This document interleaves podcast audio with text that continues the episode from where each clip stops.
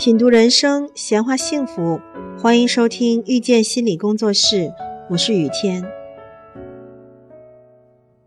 说完了吸引男人的错误手段，我们再来想一想，为什么？我们会踩进这样的坑里呢？首先就是不克制内心的欲望。每个人都渴望得到一个好的伴侣，但是人性的贪婪呐，会让人想要追求一个更好的伴侣，而这样的人往往不在我们自身的吸引力范畴之内。这个时候，有的女生会选择自我提升去吸引对方，有的女生会默默放弃，有的女生则会选择。主动追求，选择主动的那部分女生，可以说她们主动追求幸福，但另一方面，她们也在贪图不属于自己的人。当一个人的内心有贪欲，必然会痛苦，所以克制欲望是每个人一生的功课。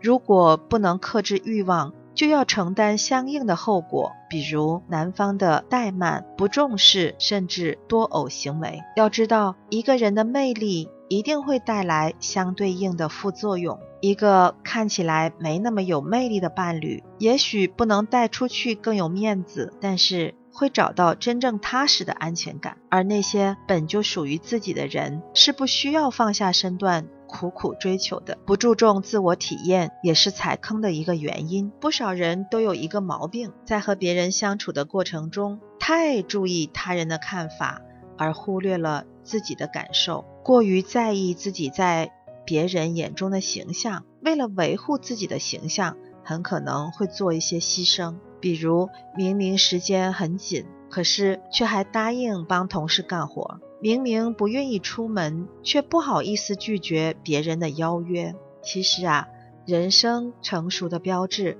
就是意识到自己没那么重要。在孩童时代，我们总是以自我为中心，无限的放大自己的感受。成年之后，我们还是会习惯性的关注别人的看法，这也是放大自己感受的一种表现。解决方法也很简单，那就是每一次我们。在想要迁就别人的时候，就问一问自己：是真的因为帮助别人开心吗？还是担心不答应对方就会因此被讨厌呢？还有就是控制欲过强，也会让我们踩坑。一般来说，对别人控制欲过强的人，往往对自己的人生缺乏控制，对自己的人生无法控制。会有一种让人烦闷的无力感。有句话是这么说的：人的一切痛苦，本质上是对自己无能的愤怒。